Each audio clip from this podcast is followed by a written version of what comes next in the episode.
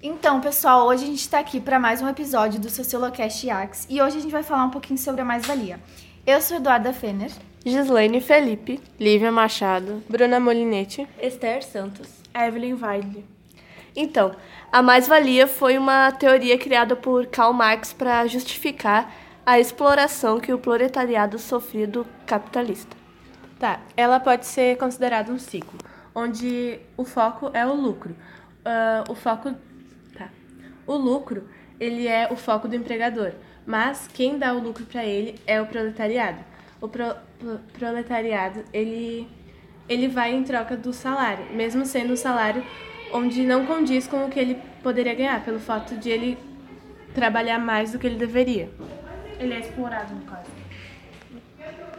Bom, a base, então, da mais-valia seria essa desigualdade que gera o lucro.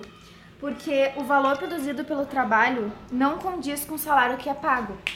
Porque o trabalhador, ele, ele trabalha muito mais do que ele, ele recebe. Tá, ah, onde empresários às vezes podem até zoar é, que o salário mínimo é o máximo, entre aspas, que eles podem oferecer para os empregados.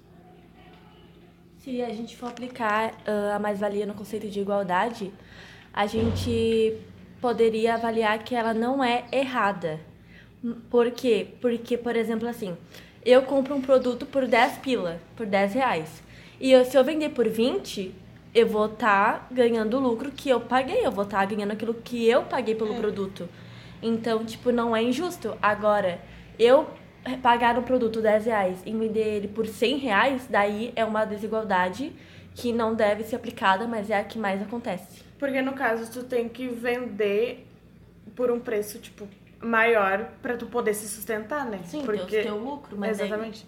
Sim, e o Marx, ah, assim como o Adam Smith, ele acreditava que o valor de troca da mercadoria, que é o valor que ficaria nas prateleiras, o preço do produto, ele seria determinado pela quantidade de trabalho aplica- aplicado na produção.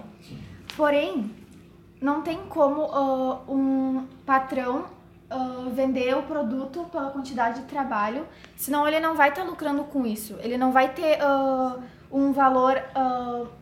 ele não vai ganhar mais com o que ele está vendendo.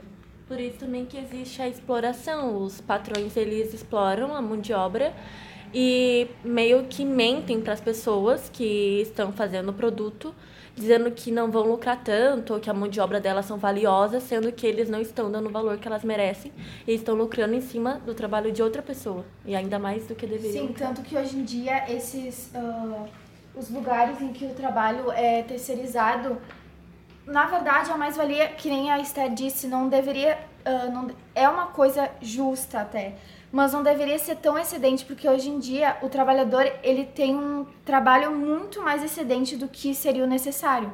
Por exemplo, um exemplo disso é os iPhones, que são feitos em ah, pouco tempo de trabalho e eles são vendidos a um preço muito mais alto. Sim, totalmente. E que nem a Esther falou sobre a mão de obra. Tipo, a mercadoria humana, ela é a única que pode gerar mais valor do que o próprio valor. Tipo, entendeu? Tem um valor e daí a pessoa vai lá e, E, vende. e triplica Exatamente, que o nem valor o do, que realmente é. Exato.